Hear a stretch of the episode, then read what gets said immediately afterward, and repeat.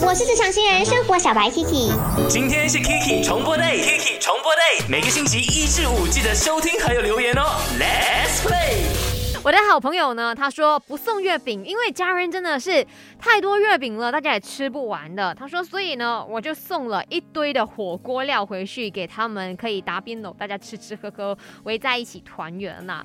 嗯呀，就是我们人在外头嘛，工作其实也很担心的。你想说你现在回家，呃，可是你又害怕说把一些病菌带回去，也只能够再透过可能 video call 啊啊，又再一次的让感受说啊，这个佳节其实还是有家人的陪伴的啦哈。呃，在 IG 那边也看到了 J 焕，他说我家四兄弟姐妹呢买了一盒月饼给父母，简单的一个仪式就好，不然他们俩呢又要吵说为什么又乱花钱了。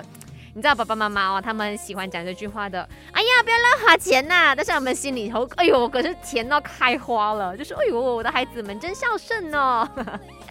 真的，在这个时候呢，如果你还来不及送礼物的话，没关系，打个电话回去跟他们说一声中秋节快乐。我也跟你说中秋节快乐，不管说你在外头工作的，或者是在家里跟着家人团聚的，